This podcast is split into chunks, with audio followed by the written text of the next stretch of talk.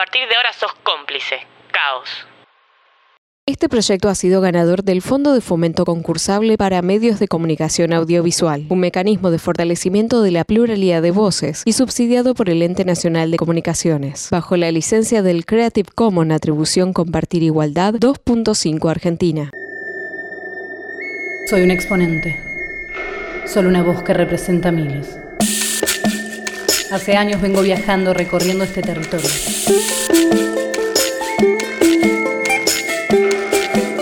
Traigo conmigo una mochila llena de curiosidades que fui recolectando a lo largo de mi viaje. Con mis auriculares. Vengo caminando la patria grande. Hola, soy Justina Sola de la ciudad de Zárate y voy a hacer una versión de la canción Ciega Sordomuda de Shakira.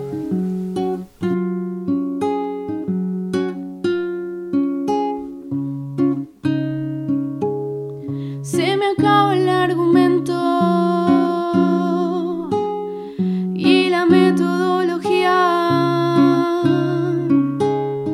Cada vez que se aparece frente a mí tu anatomía.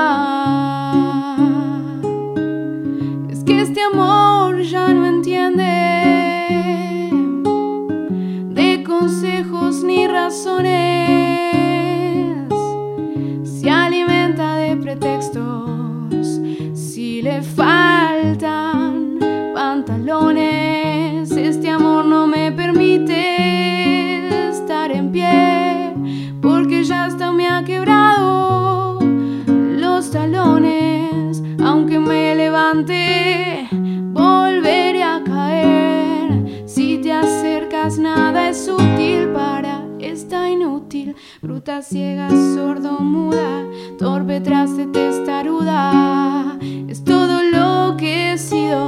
Por ti me he convertido en una cosa que no hace otra cosa más que amarte.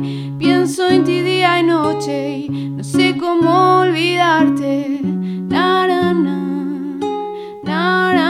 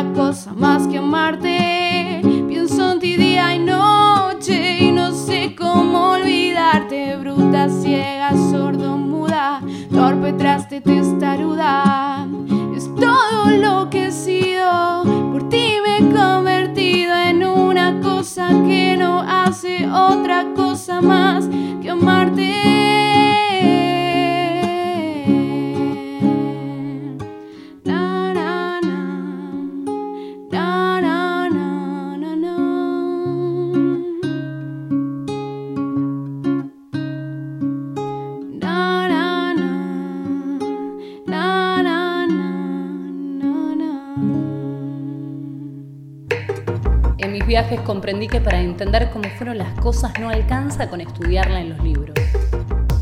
Que la Tierra tiene su propia voz y su visión de los acontecimientos. Mañana por la mañana. Estos se expresan en los ojos del pueblo. mi despedimento. Del campesino. A viejas tierras lejanas. Del joven. Mire con agua y el viento. De los y las ancianas. Ay, ay, destino me voy de aquí. Y en este momento llega Ale Estudio. Adrián, el ruso Dubinsky. ¿Cómo va? ¿Qué ¿Cómo haces? estás, ruso? Bien, muy bien, muy bien, Lucas. Gracias. Gracias por invitarme. Qué bueno. No, gracias a vos, eh, Adrián Dubinsky, eh, historiador, viajero de la patria grande por lo menos, una persona que sabe un montonazo de historia de América, de América antes de llamarse América, de América después de llamarse América, y sobre conflictos, estudios culturales, un montón de cosas súper interesantes que lo invitamos para que nos las cuente y nos desasne sobre algunas cosas que por ahí tocamos de oído o no tenemos ni idea o nos gustaría conocer. Así que durante estos 24 programas nos va a acompañar el ruso. ¿El ruso está bien? Adrián? Sí, no, está bien el ruso, sí. Hay gente preguntar por Adrián y no sabe quién es. Eh, así que, buenísimo. Ruso, contanos Bueno. de qué va el ciclo y Mira, la, la idea es, es salir a discutir un poco con la historiografía oficial. Eh, si bien son micros que son relativamente cortos, digamos, sabemos que son post cortitos, pero la idea es empezar a mover el avispero y tirar algunas datas por país. Vamos a dividir por país, vamos a ir de una forma sistemática, avanzando país por país. Vamos a arrancar por Bolivia. Y la idea es ir desmontando algunos mitos que tiene la historia, pero por otro lado, haciendo hincapié en puntos álgidos de la historia de cada país, porque aquel que quiera desarrollar después puede interactuar vía internet por nosotros, puede hacernos preguntas a nuestro sitio, eh, vamos a subir material bibliográfico a aquel que quiera profundizar sobre algún tema, porque sabemos que por ahí en 10 minutos es abuelo de pájaro que recorremos eh, la cantidad de miles de años que tienen las poblaciones americanas. Así que esa es la idea. Vamos a centrarnos principalmente, si bien podemos recorrer un poquito de todo, lo, que vos quieras, eh, vamos a centrarnos principalmente a partir de las revoluciones independentistas hasta el siglo XX, hasta principio del XXI. ¿eh? buenísimo. Una, una época eh, súper interesante donde no llegamos a, al no al Alca, por ejemplo. Eh, va- vamos a llegar ahí, al borde, al borde, pero es, una buena data saber todo lo anterior, porque no se explica el Nolalca, no se explica la llegada de Evo Morales al gobierno, si no recorremos toda la historia boliviana. Y si no recorremos en algunos momentos parte del siglo XX, que es fundamental para comprender cómo el sujeto político termina siendo Evo Morales. No nace de la nada un día Evo y un montón de gente que salió a la calle. Sí, eso pasó con la guerra del gas y el agua. Salieron a la calle. Pero hay un trabajo de siglos de construcción política atrás. De los pueblos originarios, sobre todo. Y espectacular. Eh, me encanta. Espero eh, escucharlo. Que ya estoy acá, así que por suerte. Lo único, antes de arrancar, eh, algo lindo de Evo es que cuando se hizo el no al Alca, Evo no era presidente todavía. No, claro. Evo claro. fue en el tren de la contracumbre con Eve, Manu Chao y eh, Maradona, que eran los que encabezaban ese tren, y Evo atrás. Exactamente, exactamente. Así, Em, así bueno, que bueno, ya si querés vamos arrancando. Dale, pr- primero un pantallazo ¿no? sobre eh, eh, lo que es la población de América. Vamos a derribar el primer mito, ¿no? El primer mito. Eh, en cuanto a población América, había varias teorías, ¿no? Siempre hubo varias teorías de poblamiento. Sabemos que el hombre, en teoría, no se gestó acá, sino en África, viajó. Pero había un científico argentino, Florentino Meguino, todos conocen el museo. Él tenía la idea de que el hombre, el hombre, en toda, el hombre y la mujer, ¿no? Se entiende eso. El hombre, en, en términos generales, había nacido en América, decía él. Pero bueno, está comprobado por ahora de que eso no es así. Sino que el hombre entró por el estrecho de Bering y también por población euroasiática, por población de lo que es em, los pueblos de- del Océano Índico, del Océano Pacífico, eh, pueblos australasios, también melanesios. Ha habido varias poblaciones, la más importante que se conoce es a través del estrecho de Bering, ¿no? que comunica Siberia con Alaska. Ahora, Siempre se habló de que la población de América tenía más o menos 12.000, 13.000 años, algunos decían 20.000 años. ¿no? Hace muy poquito tiempo, en términos históricos hablo poco tiempo, porque fue en 1986, ya no hace tan poco, pero digamos es contemporáneo a, a mi crecimiento. En la época que Maradona daba la vuelta olímpica, este hombre, Nide Guidón, se llamaba, descubre unos yacimientos arqueológicos en Brasil, se llama Pedra Furada, eh, y nada, hicieron datación de carbono 14 y dio que tenía entre 32.000 y 48.000 años ese sitio. ¿Eh? Eh, tuvo varios estudios, digamos, hasta ahora es un estudio bastante firme. Pedra Furada queda en Piauí, eso. Así que el hombre tiene cantidad de tiempo. Mira, que si no me equivoco, Piauí es el punto más occidental de. más oriental de América. El, el punto no es eh, Río Grande do Norte, que es en Natal. Ah, en Natal. mira. En Natal que se llama. ah, no me acuerdo exactamente el cabo. Hay una puntita, pero en Natal, vos a Natal y ahí está cerquita. En Joao Pessoa. No, pues. En Joao Pessoa, ahí está. Bueno, me acordé. Eh, bueno, en, en lo que es Bolivia propiamente dicho, lo que se ha descubierto hasta ahora es que más o menos los restos más antiguos son de 12.000 años antes de Cristo. Eh, estuvo la cultura tiwanaku, la más conocida, la de la Puerta del Sol. Después en algún momento había distintos grupos, pacajes, lupacas, collas, urús y los aymaras. Los aymaras en un momento logran armar una confederación, digamos, de pueblos y se establecen lo que era el sur de Perú y norte de Bolivia, lo que es La Paz, alrededor del lago Titicaca, que el lago Titicaca un lugar emblemático para lo que es la conmovisión después de lo que va a ser el Tahuantinsuyu, de lo que muchos dicen el imperio inca, que no era un imperio, ¿no? El Tahuantinsuyu tenía cantidad de cosas que no tienen los imperios y no, no está bien decir un imperio. No fue un imperio, fue el Tahuantinsuyu. Em, en ese momento, eh, el Tahuantinsuyo, bueno, el, imperio inca, como muchos dicen que está mal dicho, el Tahuantinsuyo, avanza sobre Bolivia y en 1438 termina conquistando lo que era hasta ese momento el reino Coya, se lo conoce. Tampoco era un reino, era una confederación de pueblos. Pero estos son los mitos que vamos desmontando, ¿no? Que tienen que ver cómo se nombran las cosas. Algo muy curioso, por ejemplo, es que los pueblos originarios que, tenían, que estaban acá no nombraban los animales como empiezan a nombrar los europeos. Entonces, para muchas personas, eh, durante mucho tiempo el, león era un puma, el tigre era un leopardo, era por analogía que nombraban a los animales de acá, pero no usaban el nombre que usaban los pueblos originarios. Después de mucho tiempo eso fue cambiando, hoy por hoy decimos jaguar y no tigre, decimos puma y no león americano. ¿no? Em, Mira, y una pregunta sobre esto, Sí. el reino Coya o el imperio Ajá. Inca.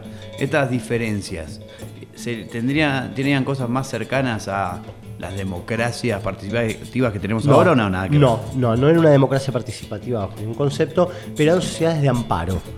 Esto que significa que eh, estaba contemplado dentro de la sociedad tanto el tributo para el Inca, ¿sí? Eh, eh, el hijo del sol, porque tenía una cierta divinidad, el Inca, pero por otro lado, todas las, digamos, la organización social del Ailu, que era un tipo de organización social en la cual todos estaban contemplados para que nadie tenga frío y todo el mundo coma y nadie se, eh, eh, se enferme y quede abandonado al azar. Y de hecho, vivían, había como círculos concéntricos en el Ailu, en donde iban viviendo según el orden y lo que podía hacer cada uno. Todos, hasta los ancianos, cumplían algún tipo de función. Pero también cada vez, cuando más viejos eran, menos funciones tenían y más cuidado y amparo tenían. Eh, después había acopio de, grano y tenían un sistema diferente. Por ejemplo, hay instituciones que después los españoles se apropian, pero que ya preexistían. Nada más que cuando son apropiadas por los españoles, son apropiadas de una manera perversa. Pero por ejemplo, la mita. ¿sí? Eh, La mita era que durante determinado periodo de tiempo todos los hombres tenían que ir a cumplir funciones para el Tahuantinsuyu, que era eh, ese imperio inca, que decimos que no es imperio, pero de a poquito va a ir entrando y la gente va a decir Tahuantinsuyu. Eh, eh, había, digamos, tenían que ir a trabajar, suponete, a Tarija, o tenían que ir a trabajar a eh, Cusco. Y los mandaban a distintos lugares para hacer tareas puntuales que ayudaran a toda la comunidad. Y después cumplían un tiempo fuera de su casa y volvían. ¿Eh? Era, eh, es- eran los mitimataes. Eso existía. Pero después, cuando llegan los españoles, la mita quedó absolutamente asociado a un lugar de muerte. Si vos te mandaban a la mita, no volvías nunca más a tu tierra y, estabas en manos de alguien que no te permitía salir nunca del sistema de pongaje también que había. ¿no? Un, digamos, ellos tienen un sistema feudal de Europa y se apropian de un sistema que ya preexistía, pero para no hacer ni un sistema feudal ni un sistema totalmente americano, sino una explotación y una esclavitud de los pueblos originarios. ¿no? Lo- los españoles, bueno, y ahí si querés vamos aumentando a, a cuándo llegan a Bolivia, ¿no? Los españoles, a lo que hoy es Bolivia. En ese momento, obviamente, era parte del Tahuantinsuyu. Más precisamente, Colia Suyu, El Collasuyo era la parte del sur que correspondía a lo que hoy es el Alto Perú, el norte de Antofagasta, llegaba hasta el mar, hasta el océano. ¿no? Recordemos que ahora Bolivia no tiene océano y más adelante vamos a ver por qué, pero bueno, llegaba hasta el océano. Eh, en los españoles, el primer español que llega ahí, eh, primero llega Alejo García en 1520, pero en expedición, pero el primero que llega es Almagro, que va camino hacia el sur, en busca de, Santiago de Chile, a conquistar Santiago, y pasa por lo que era el, el. Una vez que Almagro pasa de largo por ese lugar, eh, quien es enviado es el hermano de Francisco Pizarro. El hermano de Pizarro, Gonzalo, llega al Colia Suyo y eh, empieza lo que se llama la conquista. ¿no? Empiezan actividades bélicas de conquista sobre los pueblos originarios. ¿eh? Aproximadamente para esa época se funda eh, lo que es La Plata, se llamó en ese momento, que es la actual Sucre, se llamaba La Plata, lo funda Pedro Ansúrez en 1538, se funda en 1545 Potosí, ciudad vital para el imperio español. Fue una ciudad vital para el imperio español, ahora vamos a ver por qué. Se funda después La Paz en 1548, Santa Cruz de la Sierra, ya en el llano en 1561 y Cochabamba en 1571. Pero precisamente todo eso funciona y empieza a funcionar y es relevante, es de importancia, porque estaba el Cerro Rico de Potosí. El Cerro Rico de Potosí proveyó fondos a Felipe II para guerrear, para guerras de sucesión, digamos, la guerra de Europa y el bienestar que también después supo tener Europa, las grandes cortas ostentosas, gran parte de ese dinero surge de la explotación del Cerro Rico de Potosí. Cuando vos vas a Potosí, Lucas, vos llegás al Cerro Rico y por adentro esa montaña gigante y hermosa es un, es un queso gruyère. Está todo agujereado, está, está eh, esquilmado de una manera terrible. Y aún hoy funcionan algunas cooperativas que siguen laburando el cerro extrayendo otros minerales, ¿no? Pero por eso tantos derrumbes, por eso tantos muertos, porque está erosionado por dentro de una manera terrible. Cuentan cuando vos vas al cerro que con la plata que se extrajo del Cerro Rico se podría hacer un, un puente desde América hasta España. Y los que trabajan la mina te dicen, sí, se puede hacer un puente de plata, pero se pueden hacer dos puentes de huesos con los huesos de los muertos que trabajaron en las minas. Sea, es terrible la gente que murió trabajando y quitando ahí. Y a mí al trabajar la mina era de muy corta vida. Gente que moría a los 38, 40 años como mucho. Sí, terrible. Y Pero- hoy solo algunas cooperativas extraen otros materiales. Sí, plata también, estaño también, eh, digamos, un ciclo posterior a la plata. El ciclo de la plata eh, duró hasta mediados del siglo XVII aproximadamente. Ahí, eh, digamos, las vetas más ricas se agotan y empieza otro ciclo, después más adelante, que es el ciclo del estaño, que genera también una burguesía minera muy, muy grande que se apodera del resorte del Estado una vez... pero esto después de la independencia. ¿eh? Durante el ciclo imperial, que podemos llamar el ciclo imperial, todavía, todavía el Cerro Rico, hasta el siglo XVII, fue, fue lo que proveyó de materia prima, de dinero a las arcas de- del imperio español. Mira, y una preguntita medio sacada de contexto, cortita, Sí. pero circula mucho por redes como un discurso de Evo, no sé si cuando asume, que habla del saqueo de todo eso y que co- como casi con una ironía al FMI diciendo, bueno, si les cobramos, si no les cobramos intereses nada Ah, más, no claro. tendrían que. Claro, digamos, eh, si todo ese dinero fuera cuantificable y fuera puesto en discusión cómo fue extraído, cosa que podría ser probado, no habría ninguna legislación internacional que no le diera la razón a Bolivia. Eso fue un saqueo y un esquilmo y un expolio y fue robo. Fue un latrocinio. Eh, ahora, que anda, que de encontrarte eh, un, un griesa que esté a favor de Evo Morales y diga, sí, tiene razón Evo, devuelvan la guita a Bolivia, eso no va a ocurrir, digamos. Encontramos jueces que dicen los fondos buitres tienen razón, pero no aquellos que digan, sí, se llevaban la guita que no les pertenecía. Eh, atrás de eso aparte hay mucha perversidad porque hubo legislación desde Europa para legislar lo que era la encomienda de indios, para lo que eran las organizaciones de, formas de explotación en las misiones. Hab- había leyes de indias. Las leyes no se respetaban. Había un adagio muy común en el virreinato, en los virreinatos, que decía, em, ¿cómo era? Em, se obedece pero no se cumple. Digamos, así nomás. Se obedece pero no se cumple. Eran leyes que nadie cumplía, ¿no? Eh, pero bueno, eh, así llegamos hasta fines del siglo XIX, del siglo XVIII, perdón. A fines del siglo XVIII se dan algunas cuestiones que son importantísimas para lo que sea la historia americana. Eh, hay, también otro de los mitos, eh, porque a vos te enseñan en la escuela lo siguiente, ¿no? Eh, vino Colón, América, pasaron 400 años y las independencias. En el medio parece que no hubo nada en la escuela, ¿no? Bueno, esos años, 300 años por lo pronto, hasta las independencias del siglo XIX, estuvieron colmadas de rebeliones. La rebelión existió en América Latina desde el primer español que puso el pie en la tierra. Na- Todo el tiempo hubo rebeliones, en todos lados está jalonado todo el continente. No las conocemos, están ocultas, están ocultas de la historia, pero hay algunas que no pudieron ocultar porque fueron muy grandes, por la potencia que tuvieron y porque después terminaron desencadenando lo que son las verdaderas revoluciones hispanoamericanas de independencia. A lo que me estoy refiriendo es lo que ocurre, eh, son lo que se llamó revoluciones de los Andes son las revoluciones independentistas de 1780 y 1781 si bien no hablaban de independencia, fueron claramente en contra del dominio español. Esas revoluciones fueron encabezadas por Tupac Amaru II, Tupac Amaru II, de nombre José Gabriel Condorcanqui, el nombre de la nobleza inca. Mira, eh, Ruso, tenemos que ir a pasar un tema y estamos medio cortitos. Eh, ¿Podemos seguir en un ratito? Sí, dale, métale. Esta es una versión también de una canción de Gilda, No me arrepiento de este amor, y dice así.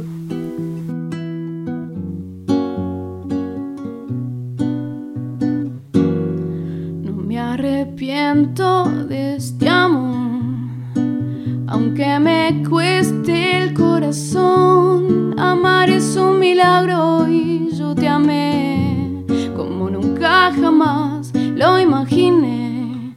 Como arrancarme de tu piel, de tu recuerdo, de tu ayer. Yo siento que la vida se nos va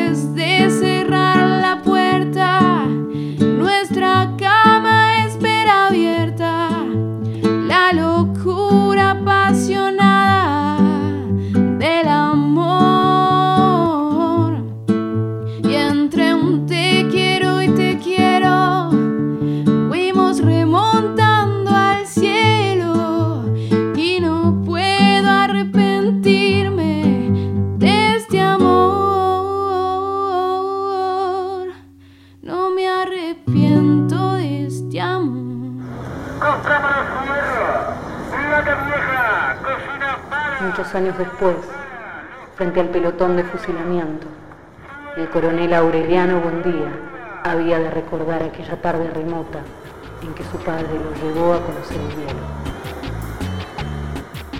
Porque no solo de realismo mágico y premios Nobel vive la literatura de esta tierra.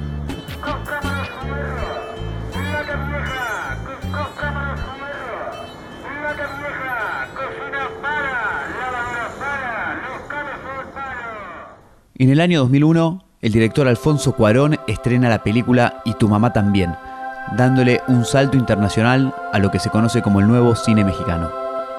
En la misma, dos amigos en una adolescencia tardía deciden hacer un viaje a la playa e invitan a una española 10 años mayor que ellos a que los acompañe.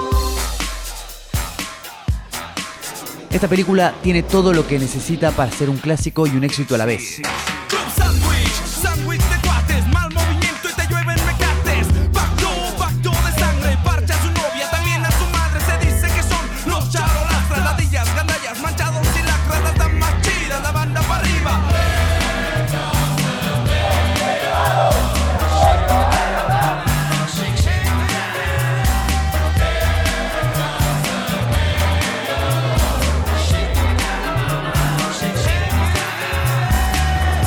El debut en el cine de Gael García Bernal en un nivel de actuación supremo.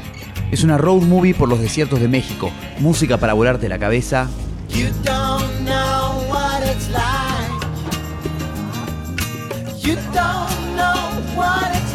De hecho, lo que escuchás es el tráiler, que no tiene una palabra, solo imágenes y música.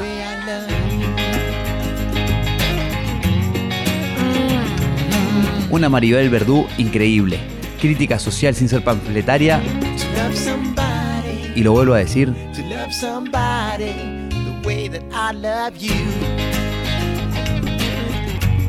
mucha y muy buena música. Una mañana los soldados tiburones me condujeron a la corte de Neptuno. Se me acusaba que en un viernes de dolores a la sirena me comí en el desayuno. Fusilar. Cuando aparece mi sirena y cuenta toda la verdad.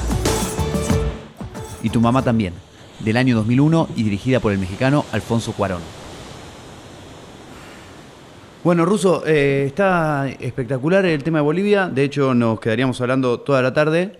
Pero como no podemos, vamos a seguir hablando en, en otro momento. Así que si querés más o menos redondear y te esperamos la semana que viene para Sí, claro, 2. con gusto. Hacemos un Bolivia 2, dale, dale. Bueno, a ver, para sintetizar lo que fue la rebelión de los Andes, ¿no? Eh, lo- los pueblos originarios, que habían sido integrados de alguna manera a la- al mundo colonial, eh, José Gabriel Condorcanqui, por ejemplo, eh, era un, un hombre que tenía comercio de mulas, era hijo de, digamos, de nobles incas, con lo cual había tenido acceso- a educación, había sido formado. Y, y en esa formación que tenía también eh, generan mucho conocimiento para poder discutir eh, teóricamente con la opresión que estaban sufriendo, no solamente bélica. ¿No? Entonces cuando llega el movimiento de 1780 y 1781, eh, porque fueron dos rebeliones, una que estuvo José Gabriel Condorcanqui, Tupac Amaru, y las otras Tomás Catari, Tupac Catari, su esposa Bartolina Sisa, eh, quienes habían sido hijos de Mitallos, por ejemplo, Tupac Catari, eh, y fueron rebeliones que realmente movieron la estantería del imperio, movieron la estantería de lo que era el principio de revolución que había en América Latina, que estaba germinal, estaba pendiente, estaba en estado ahí larvario, pero existía, y vino a terminar con una forma de dominio del español que después se agotó rápidamente y devino lo que fueron las revoluciones hispanoamericanas. Yo recomiendo un gran libro que se llama Revolución Los Andes de Sergio Serulnikov. Eh, es un libro que da cuenta de lo que fueron esas rebeliones eh, y da cuenta de cuál era el principal problema, que era el cobro de impuestos, la protesta contra el cobro excesivo de tributos, abusos en la mitad, desconocimiento de todos los derechos de los pueblos originarios y después un nivel de superioridad, falsa superioridad española, por lo cual había muchos cargos que estaban negados a todos los que fueran mestizos, criollos incluso, eh, y mucho más pueblos originarios. Así que bueno, en la próxima, si te parece, seguimos ya con lo que son las revoluciones hispanoamericanas. Espectacular. Bien. Ruso, me encanta, está buenísimo saberlo, que no empieza con San Martín, Bolívar, Guayaquil, todo libre América. es mucho más larga, es mucho más larga, pero da para largo. Esperemos que sirva de disparador. Perfecto, entonces volvemos la semana que viene con Bolivia 2, con el ruso Adrián Dubinsky acá en Caminando la Patria Grande. Vamos con esta canción de Natalia Lafourcade, Lo que construimos.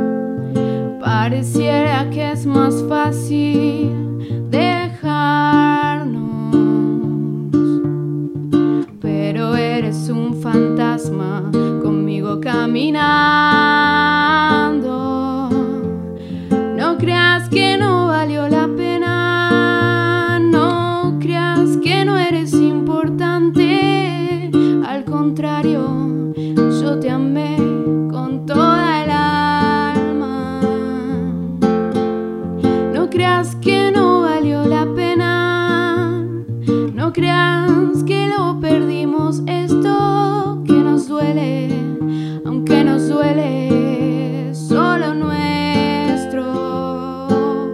Lo que construimos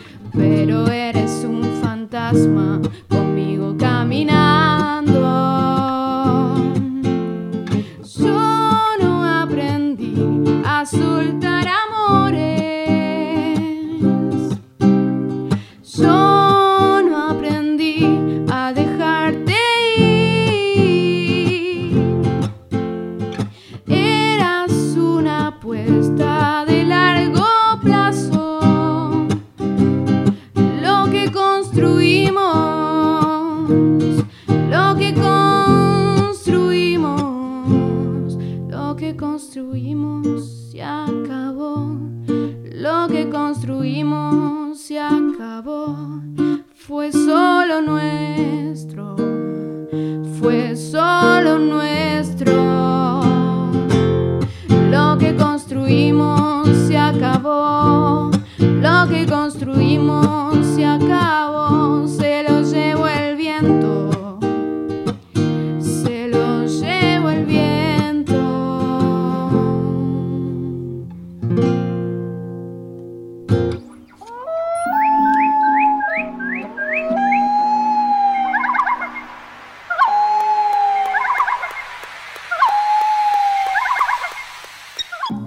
Se estaba preguntando si la incomodidad de los asientos en la sala de lectura de la Biblioteca Nacional era parte del complot contra la lectura que parecía haberse urdido en todos los niveles de la sociedad. Así comienza Libretos, un cuento largo o novela corta escrita por Leo Maslía, ese loco uruguayo que acá lo conocemos más por su música que por su prosa. Esta novela bastante particular, que en mi opinión es una gran idea que después no se refleja en una gran novela, parte de la idea de un mundo en el que cada mañana cada ciudadano y ciudadana del mundo le llega un libreto sobre cómo vivir su vida, por lo que debe pasar el día viviendo acorde a lo que otro escribió para él. En ese enriedo surgen problemas como que lo que me escriben a mí no coinciden con lo que le escriben a la persona que debería cruzarse conmigo. O hay policías que te persigue para verificar que vas haciendo lo que dice tu guion o corregir ciertas fallas de guion. Hasta las preguntas existenciales de nuestro protagonista Arno, que llega a preguntarse quién escribe esos guiones, por qué, quién los deja en la puerta de su casa cada mañana y quién le entrega el guion a la persona que entrega los guiones. Bien al estilo de Leo Maslía, podemos decir que su obra está más cercana al surrealismo que al realismo mágico. Todo con un aura de nostalgia y cercanía que nos dan los ambientes de Montevideo. Como dije, la obra se llama Libretos. Yo la tengo editada por De la Flor y es del autor y músico uruguayo Leo Maslía.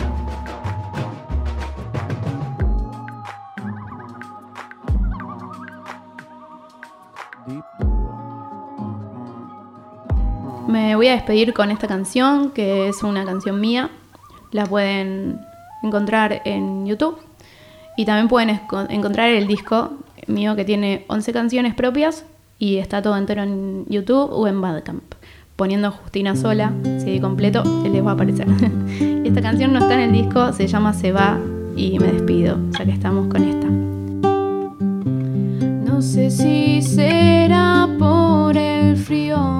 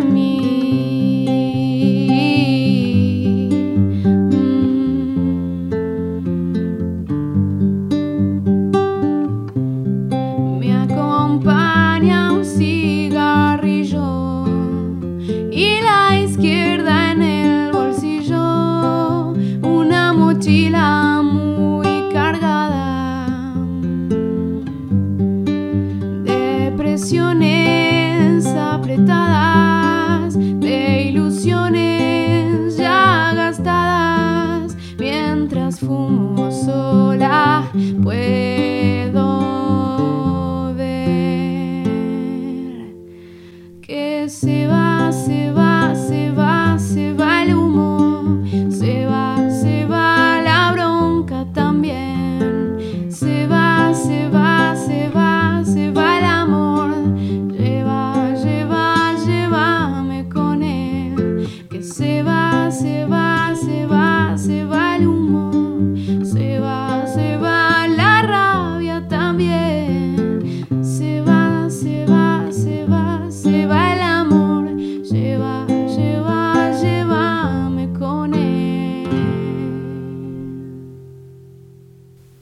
Gracias totales. Latinoamérica tiene música. Música que recorre sus venas abiertas. Música tradicional, música internacional. Te vienen a contar. Música que crece desde abajo. Música que camina a la patria Bienvenidos, bienvenidas. Yo soy Arsenio Lupin y acá estoy presentando discos de Latinoamérica encaminando a la patria grande. Arrancamos con Colombia, Monsieur Periné, hecho a mano. Pasaba de mañana por la tienda de sombreros y miraba y buscaba nada, parecía perfecto.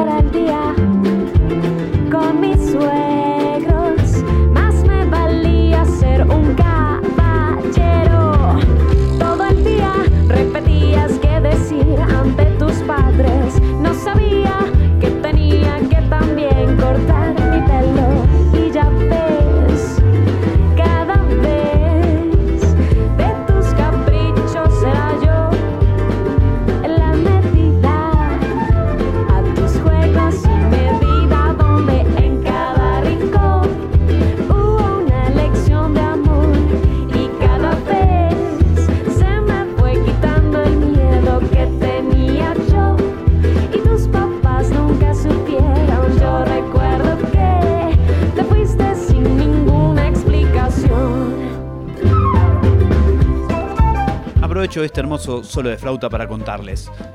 Hecho a mano es el primer disco de 2012 de las Monsieur Periné, una banda muy linda de Colombia, Bogotá, Cali, no tengo ni idea. Chicos con mucha clase, chicos de clase alta, que viajaron por el mundo y estudiaron. Y tiene un video hermoso sobre este tema que es su hit, que se llama Tienda de Sombreros.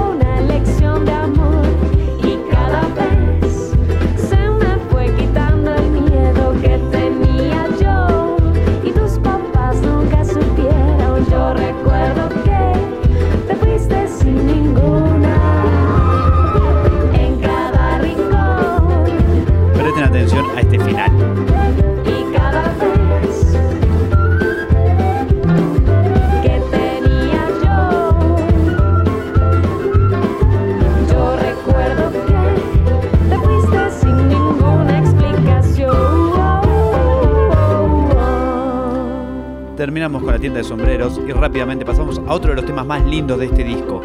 Se llama La Ciudad, es del disco hecho mano y esto es Monsieur Periné encaminando a la Patria Grande. Voy a la ciudad donde tú estás sin compañía.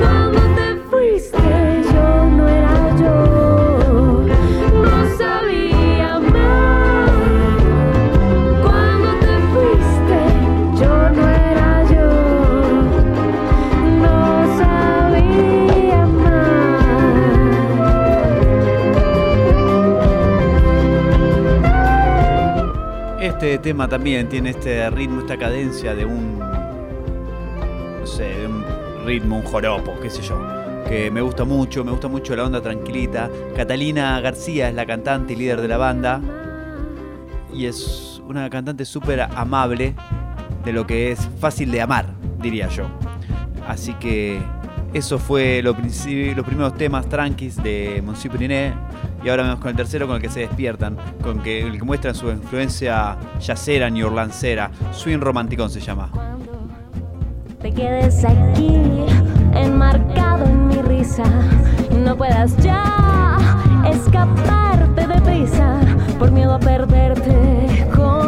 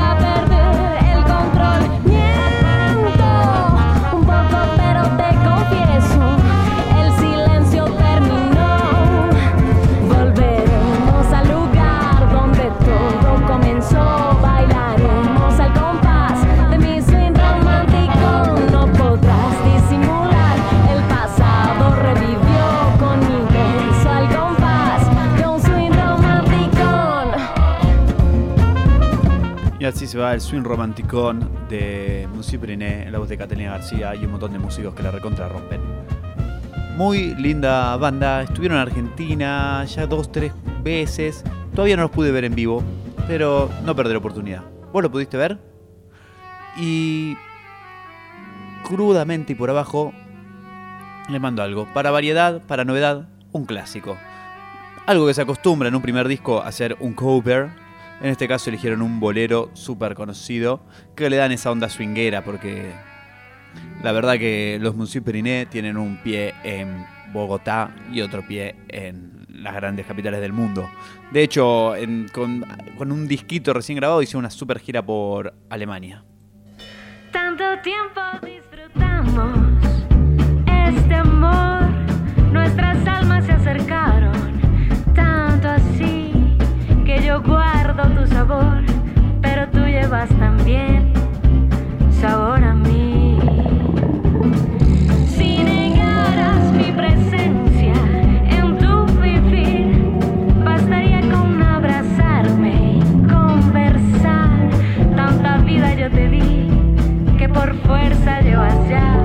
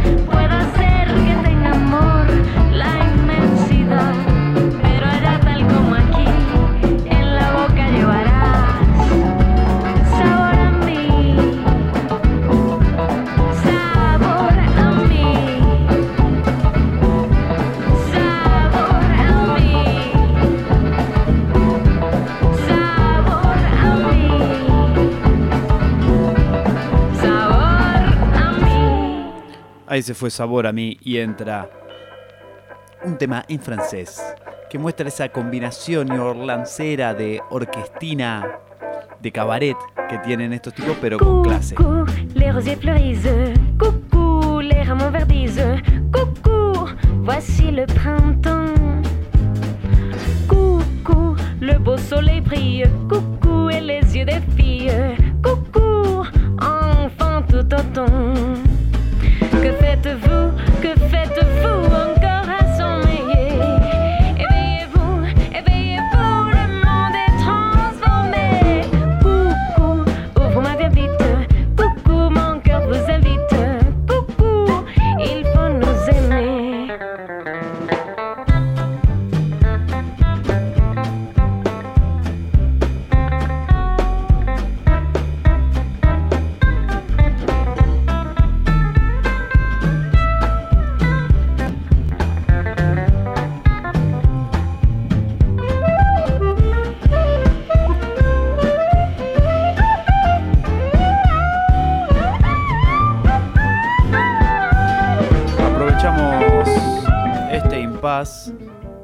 Saltear de tema, porque se hace largo, queda medio disco todavía.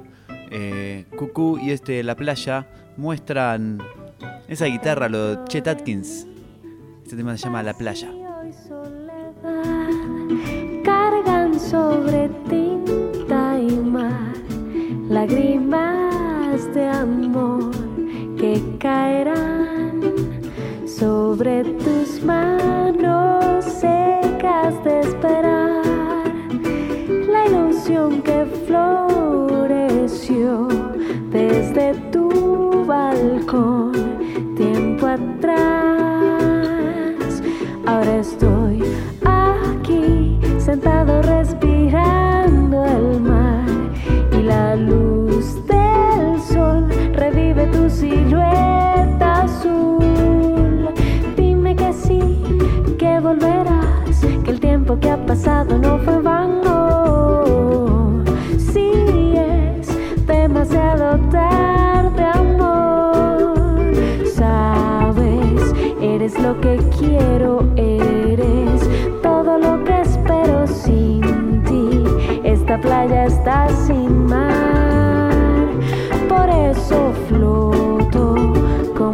estrellas roto, como una veleta y vuelo por tus ojos hasta allá.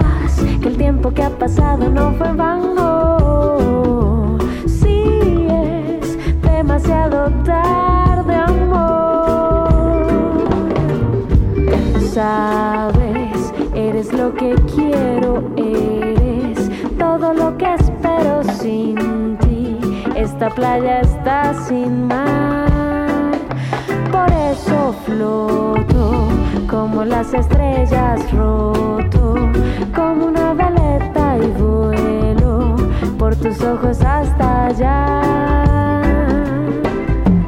Sabes, eres lo que quiero, eres todo lo que espero sin ti. Esta playa está sin mar, floto como las estrellas roto, como una veleta y vuelo por tus ojos hasta allá.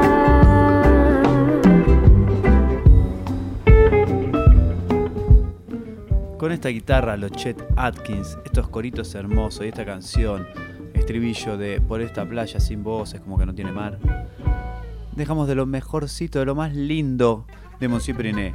Me salté dos temas, Ton Silence y Huracán, porque la verdad me aburrían. Y ahora viene este en el que muestran lo bien que tocan, lo buenos instrumentistas que son, que no son solo los que acompañan a una chica que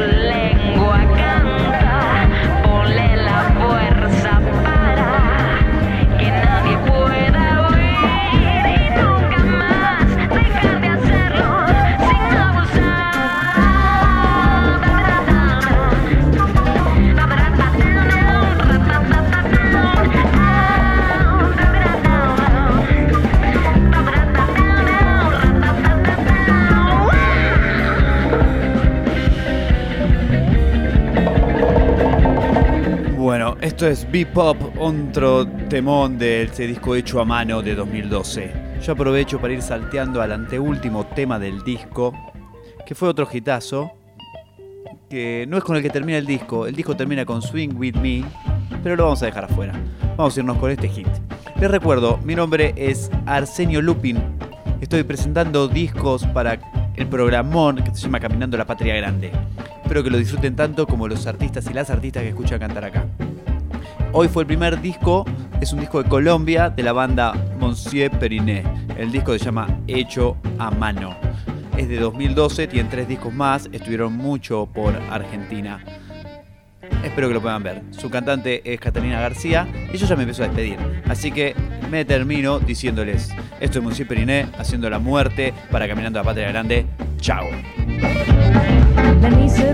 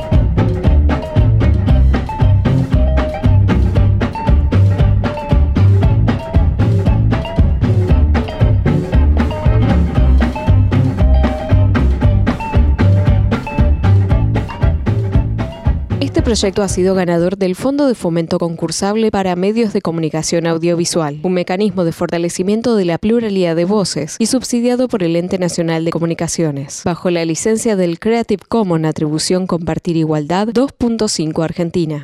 caoslavenganza.com.ar